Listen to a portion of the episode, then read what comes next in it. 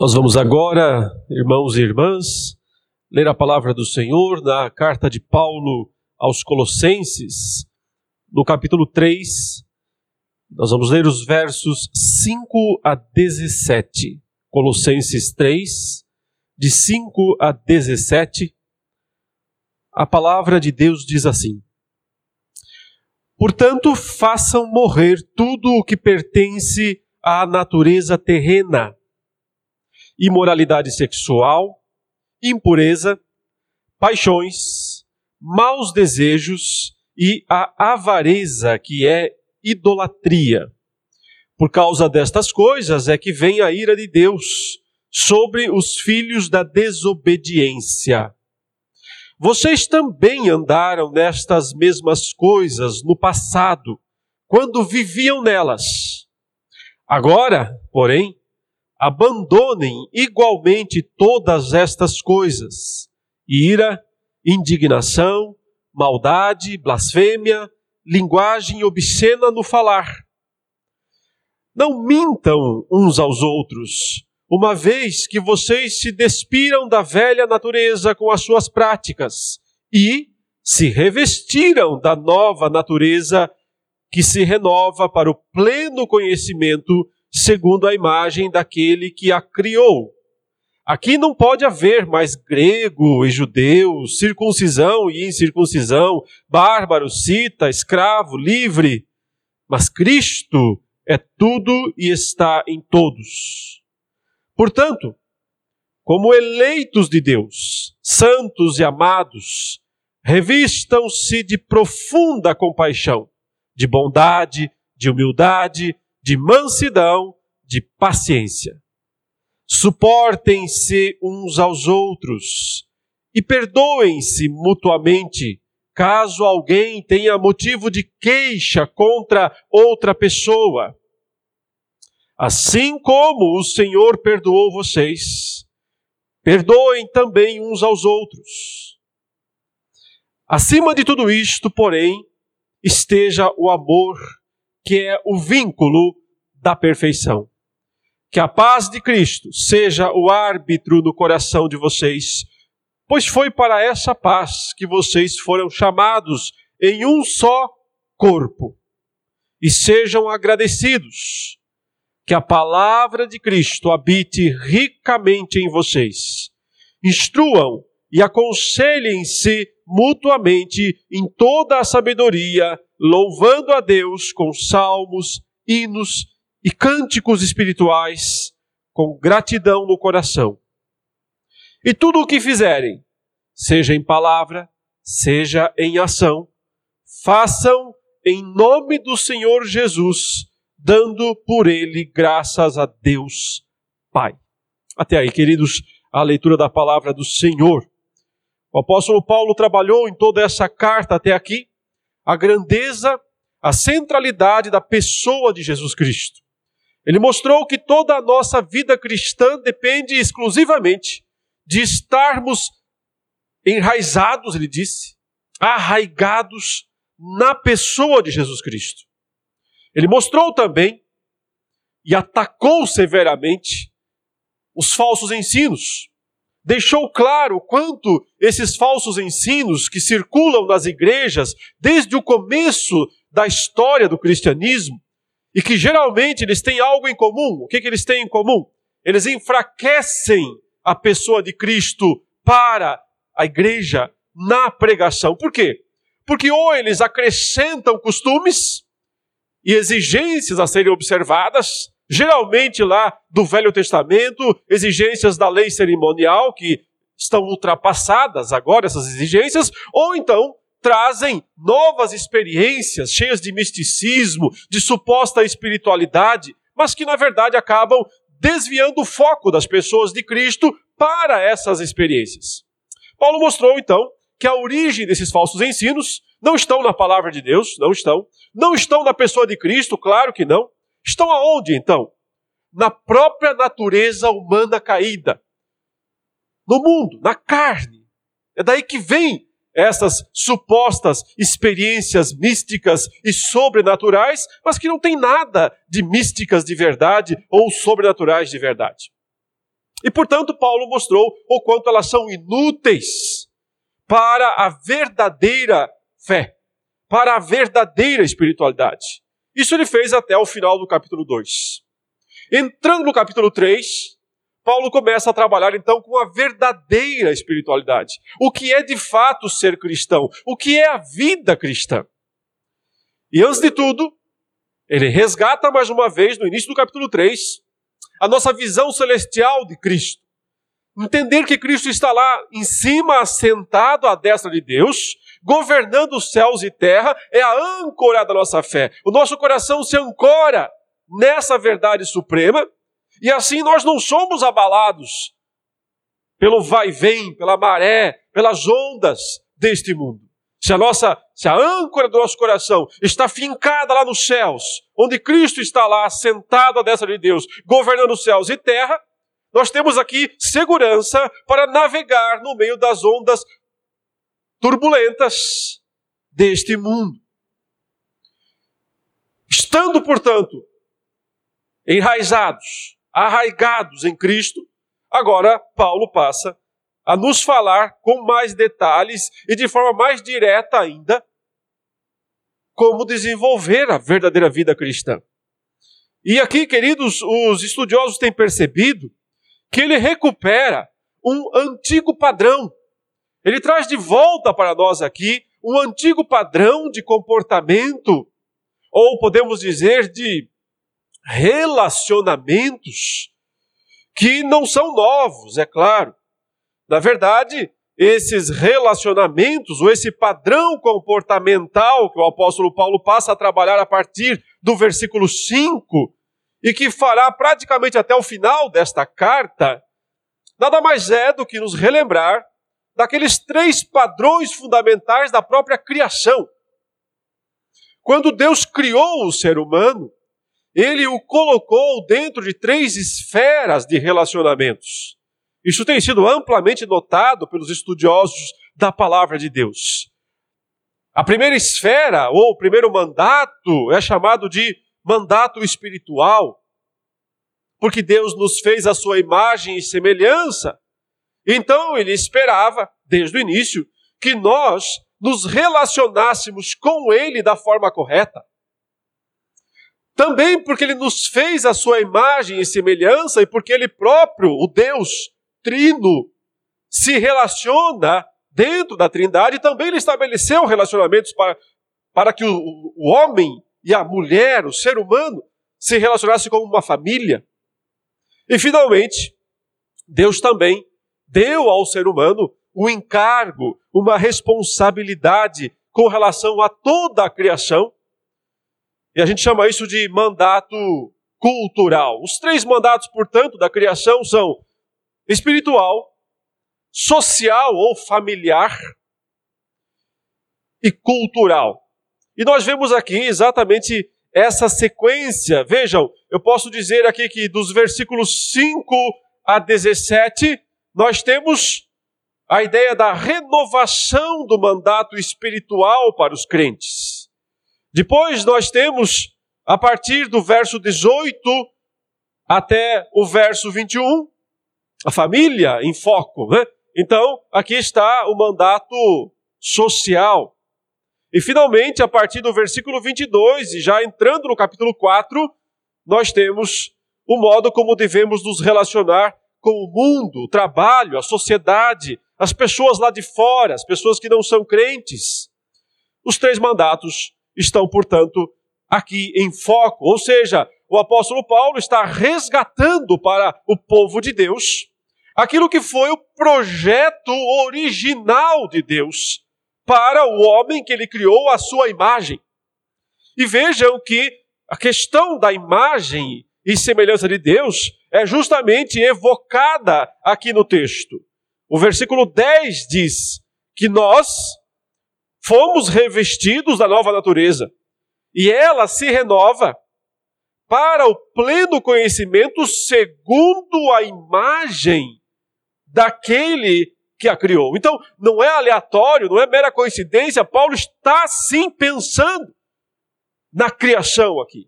Ele está trazendo de volta aqui o conceito fundamental, básico. Nós fomos criados à imagem de Deus.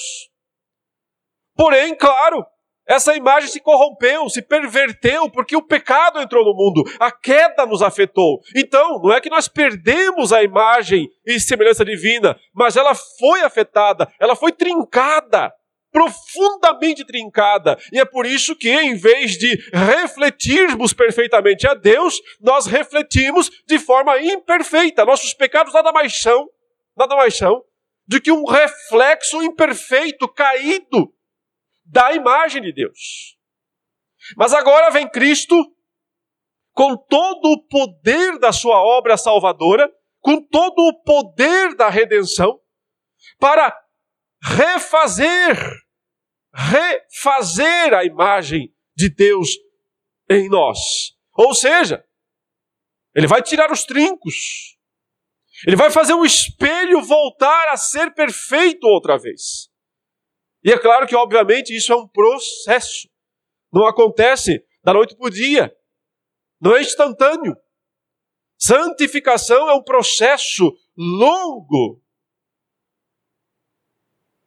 duradouro e que só vai de fato se completar na glória.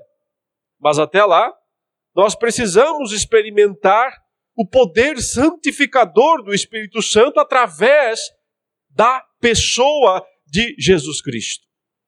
Então, meus irmãos, observemos aqui nesse texto né, como que a imagem de Deus se renova em nós, para que nós possamos voltar àquele mandato original chamado de espiritual. Como se desenvolve o mandato espiritual como cristão? Como cristãos devem voltar a desenvolver o mandato espiritual básico, original da própria criação. E acima de tudo, em primeiro lugar, né, isso se dá, claro, na luta diária contra o pecado. Na luta diária contra o pecado, porque observem, e essa é a ordem primeira do texto. Portanto, diz o verso 5. E esse portanto nos liga ao que está antes. O fato de que Cristo é o nosso único Senhor, o Salvador, que está lá à destra do Pai. Nossa vida está nele. A âncora da nossa alma está nele. Portanto, façam morrer tudo o que pertence à natureza terrena: imoralidade sexual, impureza, paixões, maus desejos e a avareza que é idolatria. Por causa destas coisas é que vem a ira de Deus sobre os filhos da desobediência. Vocês também andaram nessas mesmas coisas no passado, quando viviam nelas. Agora, porém, abandonem igualmente todas essas coisas: ira, indignação, maldade, blasfêmia, linguagem obscena no falar. Então, sim, em primeiro lugar, o mandato espiritual se desenvolve na nossa vida como crentes na luta contra o pecado. Mas como é que se luta contra o pecado? Como é que se vence o pecado? E aqui, queridos, nós temos algo de fato extraordinário. E que vai contra toda, toda a noção de mero legalismo.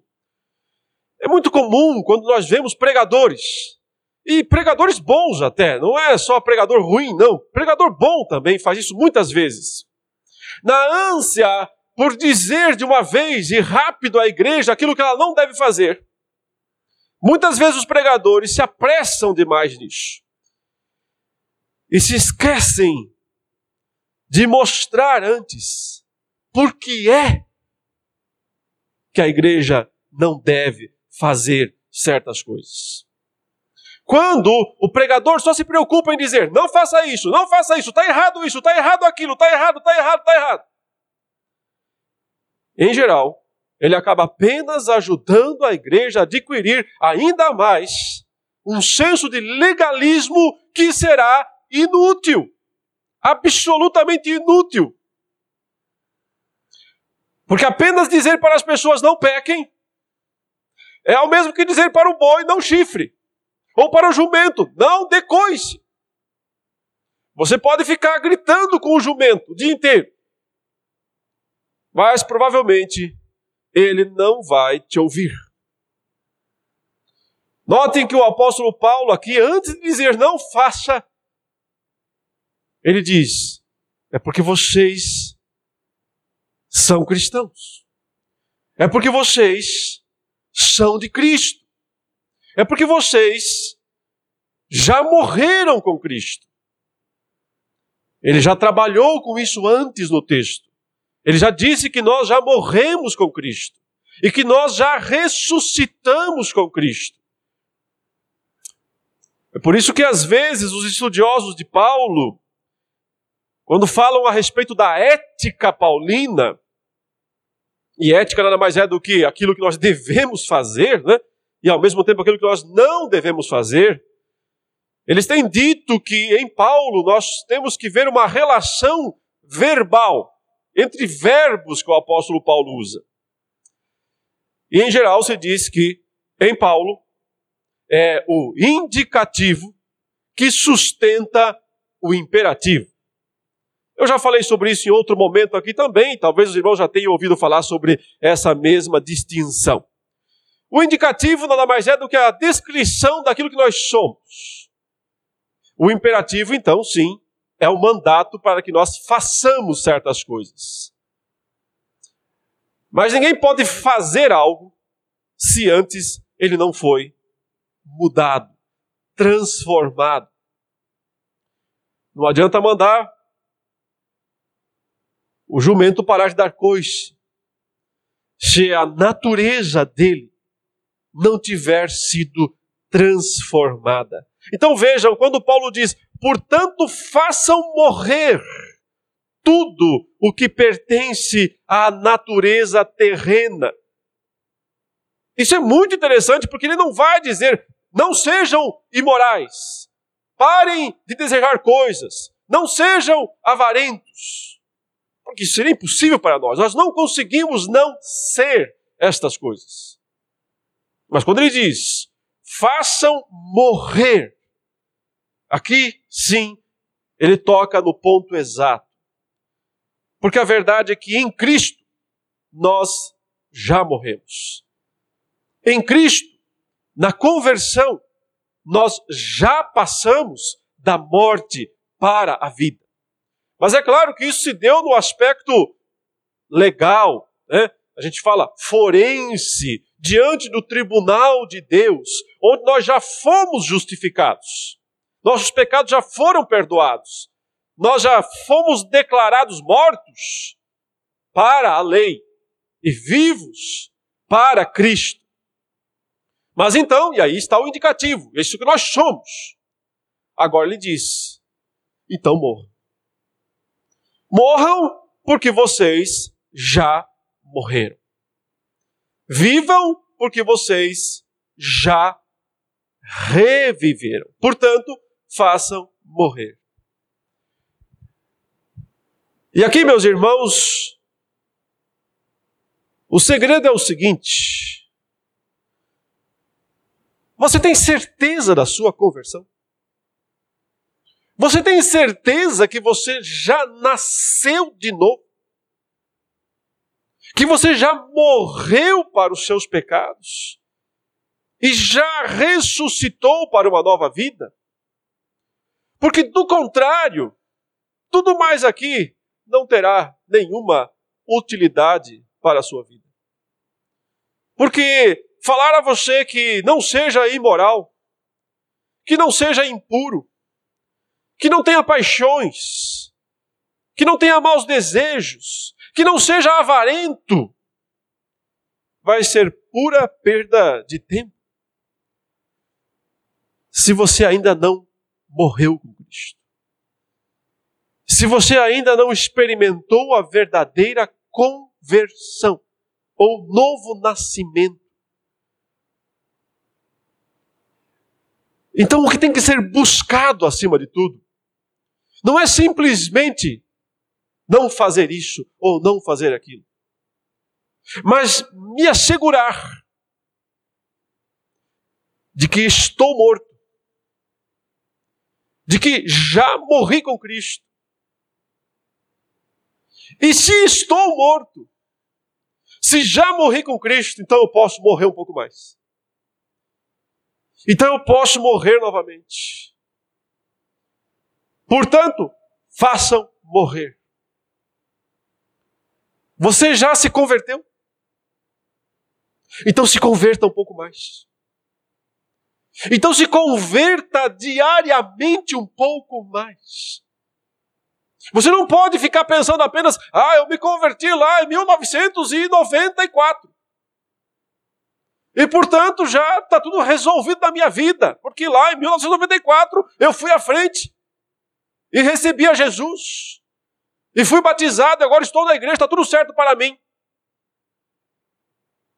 Olha o que ele diz aqui. Faça morrer novamente. E todo dia. Sim, há um sentido em que temos que nos converter todos os dias. Porque converter-se nada mais é do que mudar de caminho, mudar de direção. Estávamos indo por uma direção e percebemos que ela não é a correta. Então nos voltamos para a direção certa. Portanto, façam morrer tudo o que pertence à natureza terrena. E vejam que na sequência, basicamente, né, são três aspectos principais dessa natureza terrena que precisam morrer. Quais são eles? Os mais conhecidos, os mais famosos, os mais buscados, os mais desejados no mundo inteiro: sexo, poder e dinheiro. São essas três coisas que estão aqui quando ele fala imoralidade sexual, impureza, paixões, maus desejos e a avareza que é idolatria, sexo, poder e dinheiro. As três grandes vertentes do mal. Os três grandes aspectos produtores de destruição na vida das pessoas. E não apenas porque em si mesmas essas coisas já são amplamente destrutivas, porque quem as pratica, porque quem vive nessas coisas está destruindo a si mesmo, está destruindo o seu coração, está destruindo a sua própria alma. Elas são autodestrutivas. Mas se não bastasse, Paulo diz também que é por causa destas coisas, verso 6, que vem a ira de Deus sobre os filhos da desobediência. A ira de Deus também é atraída para estas coisas, como a agulha é atraída pelo ímã. A ira de Deus vem sobre os filhos da desobediência que vivem nessas coisas. Mas notem o que Paulo diz na sequência, verso 7: Vocês também andaram nessas mesmas coisas. Ou seja, a nossa distinção em relação aos ímpios não é que eles fazem certas coisas e nós não. Porque Paulo diz: vocês também praticaram essas coisas. Isso também já foi a vida de vocês. Mas não é que vocês simplesmente pararam de fazer isso, como quem diz, cansei, e vou ter uma vida diferente, como se você pudesse parar de dar coisa. Não. Deus transformou a sua vida. Deus transformou o seu coração. Deus mudou a sua natureza. Deus lhe deu a vida do seu filho. E é nisso que você tem que se apegar. Para ter poder, para vencer a natureza terrena. Agora, porém, Paulo diz, abandonem igualmente todas estas coisas. E aí, basicamente, vem os pecados né, relacionais, porque Paulo já passa na sequência a falar do aspecto relacional entre os crentes. E por isso que eu ainda entendo que ele está dentro do mandato espiritual, porque ele está falando do corpo de Cristo. E está dizendo também, sim, que nós cumprimos o mandato espiritual de maneira corporativa e não apenas individual. É, o aspecto individual tem relação com eu e Deus. E o fato de que sexo, dinheiro e poder não podem mais ser a norma para a minha vida. E portanto eu me relaciono com Deus usando essas coisas da forma correta, apropriada. Não é uma mera negação dessas coisas, mas é viver a verdade dessas coisas conforme a Bíblia nos permite viver. Mas na sequência, Paulo passa a falar dos relacionamentos entre os crentes. E eu não vou ainda para o chamado mandato cultura, é, social nesse ponto, embora, notem, os três mandatos não são três esferas independentes. Ah, aqui está o, o mandato espiritual, aqui está o mandato social e ali está o mandato cultural. São esferas sobrepostas. Elas se sobrepõem, são círculos que se interligam. Porque se você quebrar um, você vai quebrar os três. Necessariamente, eh, essas três coisas andam juntas. Se estamos aqui, de alguma maneira, fazendo distinções, como Paulo está fazendo, é por mera didática.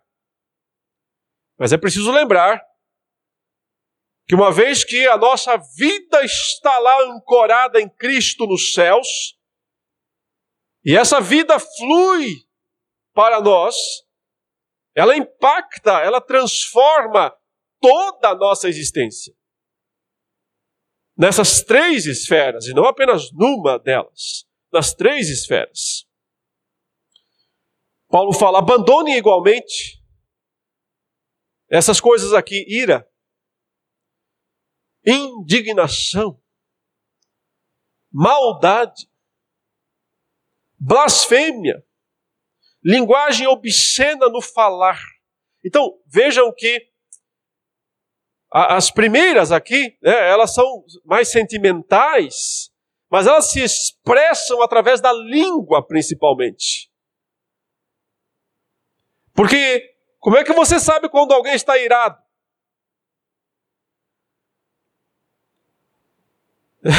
quando explode? Como é que você percebe quando alguém está indignado? Quando fala.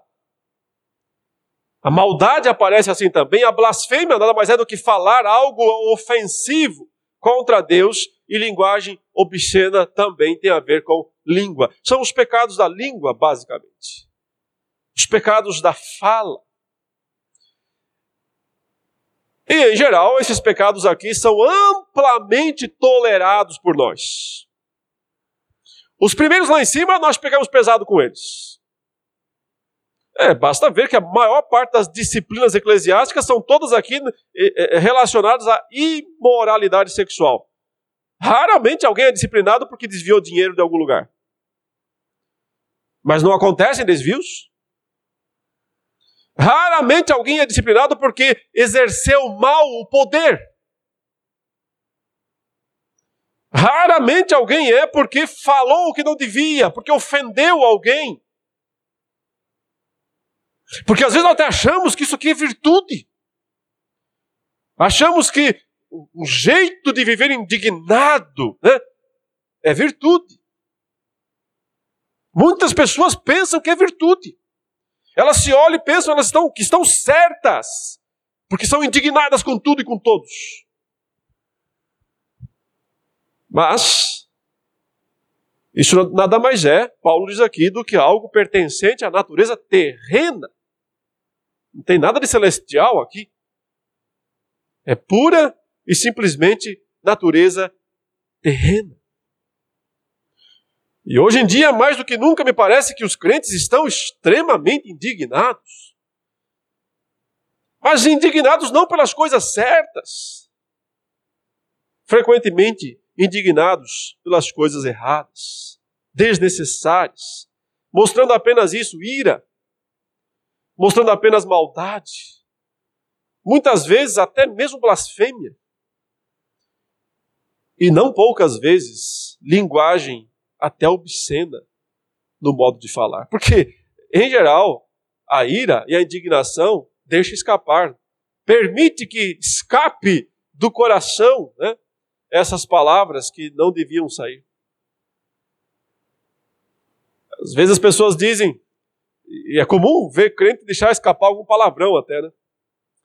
E a pessoa fala, mas só da, só da boca para fora. Mas a verdade é que Cristo disse que a boca fala do que o coração está cheio. Ou seja, se escapou uma palavra é porque tem mais represada, tem mais represadas lá dentro. Só escapou uma, mas se abrir a porteira, meu querido, a boiada sai. E isso só nos ensina, mais uma vez, que é perda de tempo ficar apenas lutando diretamente contra o pecado. Se nós não experimentarmos antes disso a renovação do coração. Se não experimentarmos antes disso a morte da velha natureza. Então, como é que se expressa, como é que se exerce o mandato espiritual renovado na vida dos crentes. Antes de tudo, na luta correta. Não é só na luta contra o pecado. É na luta correta contra o pecado. É no modo certo de enfrentar o pecado.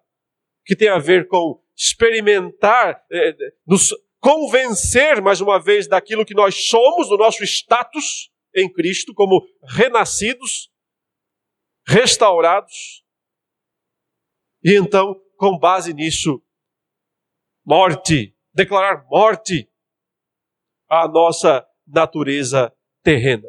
Lutando principalmente contra esses pecados que envolvem a área sexual, que envolvem as paixões, os desejos, nada mais é desejo de, de proeminência, de se sobressair, de domínio, e avareza, que Paulo disse aqui, nada mais é do que idolatria, porque você coloca o outro Deus no lugar de Deus. No caso, o dinheiro. Mas também, veja a longa lista aqui de pecados à língua. Aquilo que sai da nossa boca: ira, indignação, maldade, blasfêmia, linguagem obscena no falar.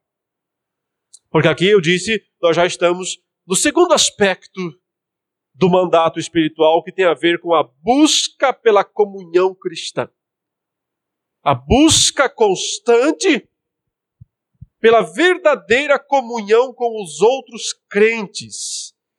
Porque aqui o que Paulo tem em mente nada mais é do que o corpo de Cristo funcionando corretamente, e isso é mandato espiritual. O corpo de Cristo funcionando corretamente. Vejam, não mintam uns aos outros, verso 9, uma vez que vocês se despiram da velha natureza com as suas práticas. Outra vez, né? O indicativo sustenta o imperativo. Não mintam, é a ordem. Por que não? Porque vocês se despiram da velha natureza com as suas práticas. Isso já aconteceu com vocês, então façam isso agora. O indicativo sustenta o imperativo. Não mintam uns aos outros, uma vez que vocês se despiram da velha natureza com as suas práticas e se revestiram da nova natureza. Nova que se renova. Não é, não é lindo isso? da nova natureza que se renova. Você já é crente? Fique mais crente. Você já é convertido? Converta-se de novo. Da nova natureza que se renova para o pleno conhecimento, segundo a imagem daquele que a criou. Aqui não pode haver mais grego e judeu. As barreiras caíram entre os povos, né? Circuncisão e incircuncisão bárbaro, cita, escravo, livre, mas Cristo é tudo e está em todos. Veja, o corpo começa a surgir aqui, o corpo é dividido. O corpo começa a surgir. Portanto, como eleitos de Deus, santos e amados, outra vez, é isso que vocês são. O indicativo sustenta o imperativo. Como eleitos de Deus, santos e amados, é isso que vocês são. Então, porque vocês são isso, revistam-se de profunda compaixão, de bondade, de humildade, de mansidão, de paciência. Suportem-se uns aos outros e perdoem-se mutuamente caso alguém tenha motivo de queixa contra outra pessoa. E quem não tem, né? E quando que não há isso, motivo de queixa? Nós sempre temos motivos de queixas. Mas não temos que nos queixar. Temos que perdoar.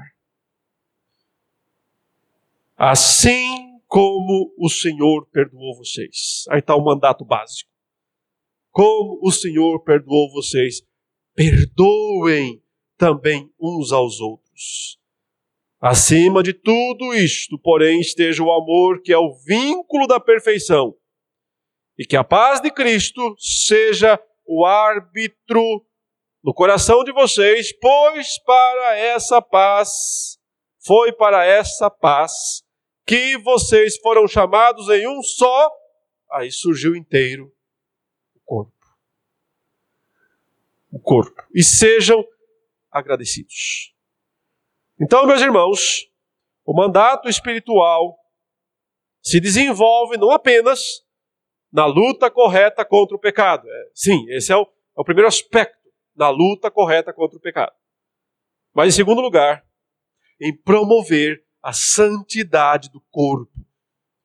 Em promover ativamente a santidade do corpo. Ou seja, não é só a santidade individual que importa é também a santidade coletiva que importa.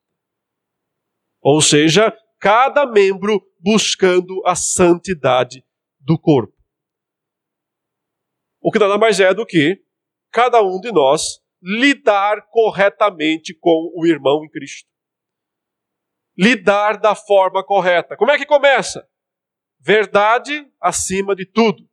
Né? Nada de mentira. Não mintam uns aos outros. Porque vocês se despiram da velha natureza com suas práticas. Então não faz sentido continuar mentindo. E se revestiram da nova natureza, que se renova para o pleno conhecimento. Então, agora Deus já criou um novo homem, um novo ser. Ele derrubou as barreiras. Antes havia sim, né? Judeu de um lado, gentil do outro circuncisos de um lado, incircuncisos do outro. Os bárbaros, né? Está falando aqui de povos distintos, é, é, grupos distintos. Mas agora Paulo diz que a igreja é um corpo. Um corpo, sem barreiras entre os integrantes. É preciso, portanto, desenvolver a santidade no corpo. Santidade pessoal, luta correta contra o pecado. Santidade corporativa, santidade eclesiástica, santidade do corpo de Cristo. Relacionamentos saudáveis. Não mintam. Abandone a mentira. Então, sempre ele diz aqui, né? o que tem que ser abandonado, o que tem que ser buscado. E o que tem que ser buscado? Verso 12. Como eleitos de Deus, santos e amados, é isso que nós somos. Vejam que três expressões sublimes: eleito, santo, amado. Cada uma dessas expressões se aplica a você que é crente, que nasceu de novo, que foi regenerado em Cristo Jesus. Porque você, antes de tudo, foi eleito, escolhido. Porque você é santo, Deus já te santificou em Cristo. E por isso, agora, essa santidade é, absoluta, né, que é a santidade da justificação, ele disse: você está justo em Cristo. Ela pode se transformar em santidade prática. No processo, é claro, de refazer os trincos as trincaduras do espelho quebrado. Então, eleitos, então, santos, então, amados, ele diz, revistam-se de profunda compaixão, de bondade, de humildade, de mansidão, de paciência. Irmãos, essa expressão aqui, revistam-se, veja que ele, ele fica falando em tirar uma roupa e colocar outra roupa, né? De onde vem isso? Isso é um conceito outra vez antiquíssimo. Porque se nós estamos falando que os mandatos começaram lá em Gênesis 3, antes, né? Em Gênesis 1 e 2. Mas nós podemos falar que se despir e se vestir, isso está lá em Gênesis 3. Quando o Senhor mesmo não aprovou as vestes autoconfeccionadas de Adão e Eva e os despiu daquelas vestes e fez novas vestes para eles, em Gênesis 3, 21. É daí que vem esse conceito que vai se desenvolvendo ao longo de Velho e Novo Testamento, de como é que funciona a justificação.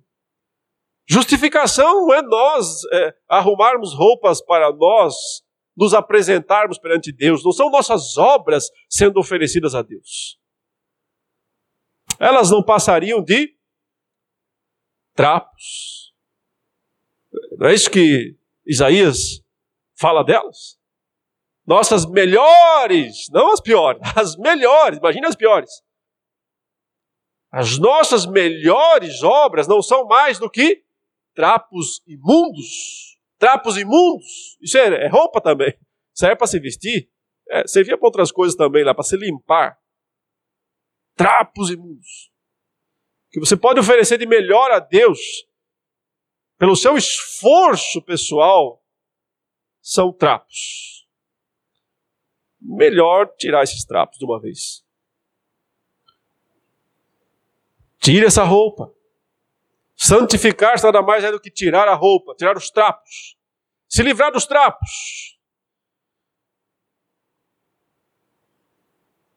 E se revestir das vestes de justiça, das vestes confeccionadas pelo próprio Deus. Foi Ele que fez vestes para Adão e Eva. É Ele que nos veste também com essas belíssimas roupas aqui, meus irmãos. Com esse, com esse modelo de alta costura celestial aqui.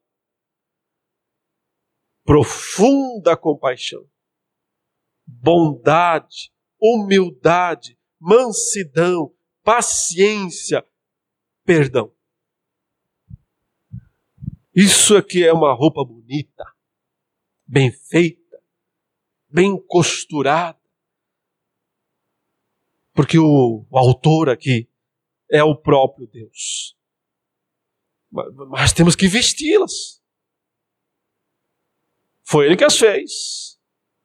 Nós precisamos nos vestir. Mas outra vez, o indicativo sustenta o imperativo. Veja, ele nos vestiu. E agora nós também nos vestimos. Ele nos fez morrer. Então nós também morremos. Matamos a nós mesmos. Matamos a velha natureza. Você já é crente? Seja mais. Você já se converteu? Ótimo. Converta-se de novo. E de novo. E de novo. E de novo. E de novo.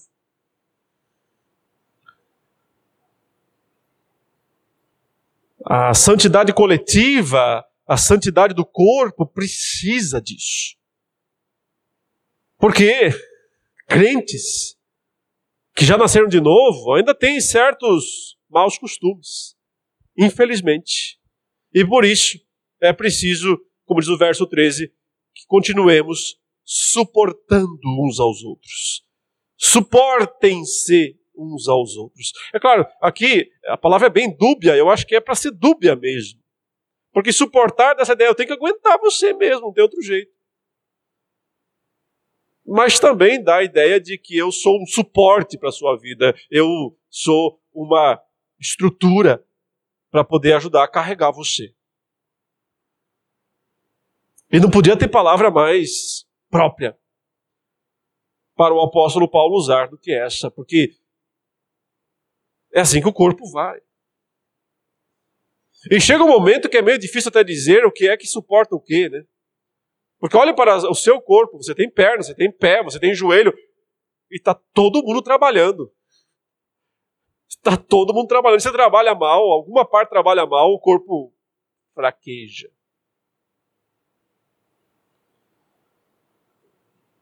A santidade do corpo é mantida quando todos estão trabalhando para o bem de todos, não só de si mesmos. Como tem gente preocupada demais apenas consigo mesmas. Mas isso não promove a santidade corporativa, corporal, a santidade do corpo. Então, irmãos, o apóstolo Paulo nos diz aqui, né? O que nós temos que buscar se a gente quer que de fato exista santidade corporal. E ele diz que é amor e paz, basicamente. Amor e paz como aquilo que está acima de tudo, né? Porque, veja, ele fala exatamente isso no verso 14: acima de tudo isso que é o telhado, que é o topo, que é o, o acima de tudo, esteja o amor, que é o vínculo da perfeição. Se tem algo que pode nos ligar à perfeição, vincular à perfeição, é o amor. Quer se aproximar, quer se ligar cada vez mais ao que é perfeito, o que é perfeito é Cristo, é claro. Então a cola está aqui. A ligação está aqui. E essa ligação, essa cola nada mais é do que o amor. O amor é o vínculo da perfeição. E que haja um juiz. Porque quando as situações, é, quando as pessoas se desentendem, tem que ter um juiz, não é? Alguém tem que arbitrar, alguém tem que se assentar e dizer isso está certo, está errado. A causa a causa que ganhou, quem ganhou a causa foi fulano. Não é assim que o, é isso que o juiz faz? O juiz pega duas pessoas brigando e diz: bom, você está certo, você está errado. Então, aqui, né, ganhou a causa o fulano de tal. Agora, o nosso juiz é um pouco diferente. É um pouco diferente. Nosso árbitro aqui, ele é um pouco diferente. Note que a paz de Cristo seja o árbitro no coração de vocês. Quem ganha é a paz. A razão está com quem? Com a paz. Para ter paz, os dois lados têm que ceder. Os dois lados têm que se humilhar. Que a paz de Cristo seja o árbitro no coração de vocês, pois foi para essa paz que vocês foram chamados em um só corpo. E sejam agradecidos. Agradecidos pelo corpo. Agradecidos por fazer parte desse corpo. Eu não merecia, você não merecia fazer parte desse corpo. Deus incluiu, nos incluiu nesse corpo. Sejamos gratos por ele e menos críticos dele e menos ácidos em relação a ele. Porque senão nós não experimentamos santidade corporal. Santidade individual, primeiro, luta contra o pecado, a verdadeira luta, a forma correta. O indicativo sustenta o imperativo. Santidade corporal, a santidade do corpo, viver a vida cristã na comunidade, no corpo de Cristo, uns aos outros, uns aos outros, é a palavra de ordem. E em terceiro e último lugar, tudo interligado, evidentemente, Paulo fala da santidade do culto. O culto corporativo, né? ou seja, crentes que lutam contra o pecado individualmente, se unem aos demais crentes para corporativamente também lutarem contra o pecado, e agora eles vão se apresentar perante Deus da forma correta. Que nada mais é do que um culto centralizado na palavra. Vejam, que a palavra de Cristo habite ricamente em vocês. E como consequência, instruam. É o que estamos fazendo agora. Isso é instrução. Instruam e aconselhem-se mutuamente em toda a sabedoria. Então, pregação, instrução, estudo, aconselhamento mútuo, a palavra de Deus sendo compartilhada uns com os outros. Esse é o primeiro elemento de culto. E o principal e o maior de todos. Palavra de Deus. A palavra de Cristo sendo corretamente exposta. Louvando a Deus com salmos, hinos e cânticos espirituais. Louvando a Deus com a própria palavra de Deus. Salmos vem da onde? Da palavra de Deus. Cânticos, hinos, vem da onde? Da palavra de Deus. Não, não necessariamente cantar exclusivamente a palavra de Deus, é, literalmente a palavra de Deus, mas cantar a palavra de Deus. Porque nenhum hino é digno de ser cantado, nenhum cântico é digno de ser cantado, se ele não vier da palavra de Ele não pode vir da inspiração dos homens, inspiração entre aspas, tá?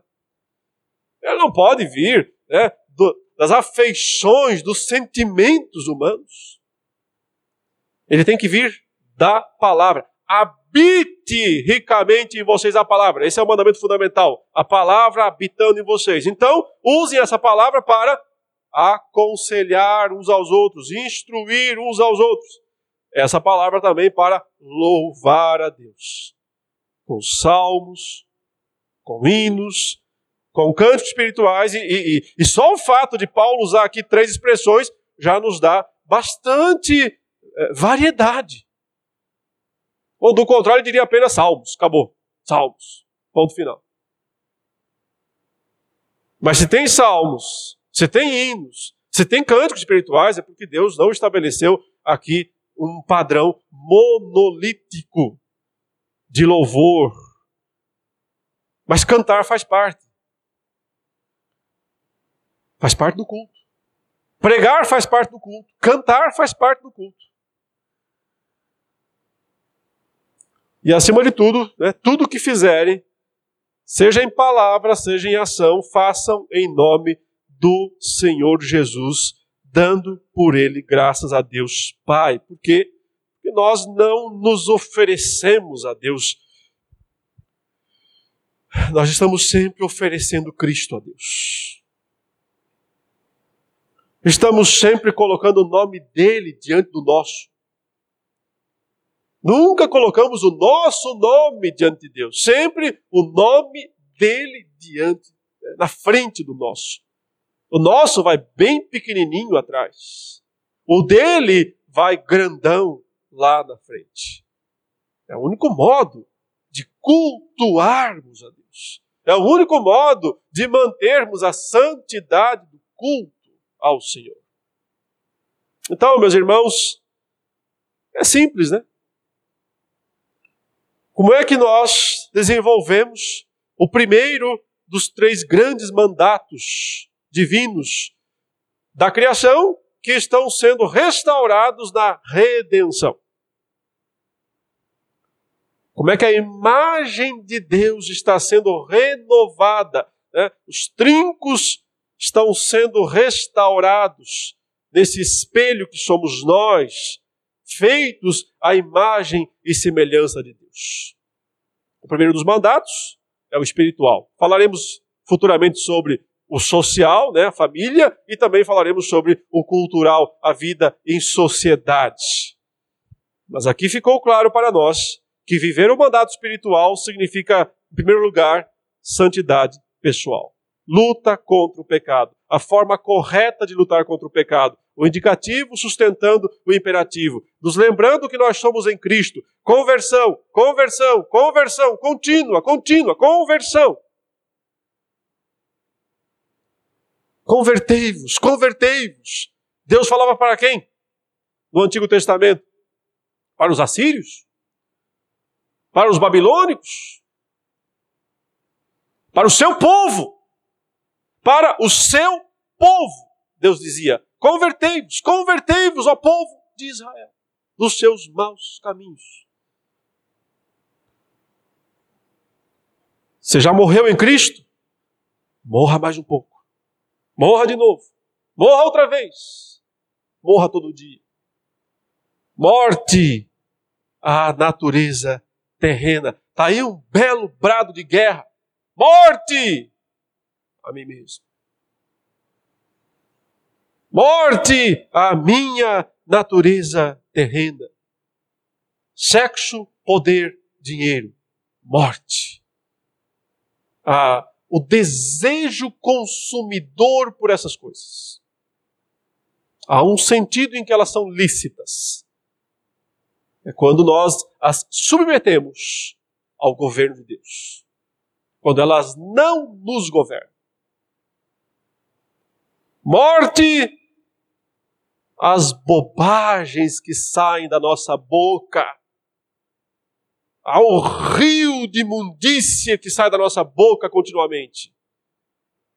Ira, indignação, maldade, blasfêmia, linguagem obscena no falar. Santidade individual que vai se estendendo para o coletivo. E então entra plenamente na esfera coletiva quando nós buscamos a santidade do corpo. E lutamos por ela. E basicamente, lutar pela santidade do corpo é lutar pela paz do corpo. Pela paz do corpo. Não pela exclusão, exclusão, separação, separação. Eu sou mais santo, fique para lá. Eu sou mais santo, vá para lá. É lutar pela paz do corpo. Você aí, pecador, venha para cá. Que você vai encontrar mais uns aqui.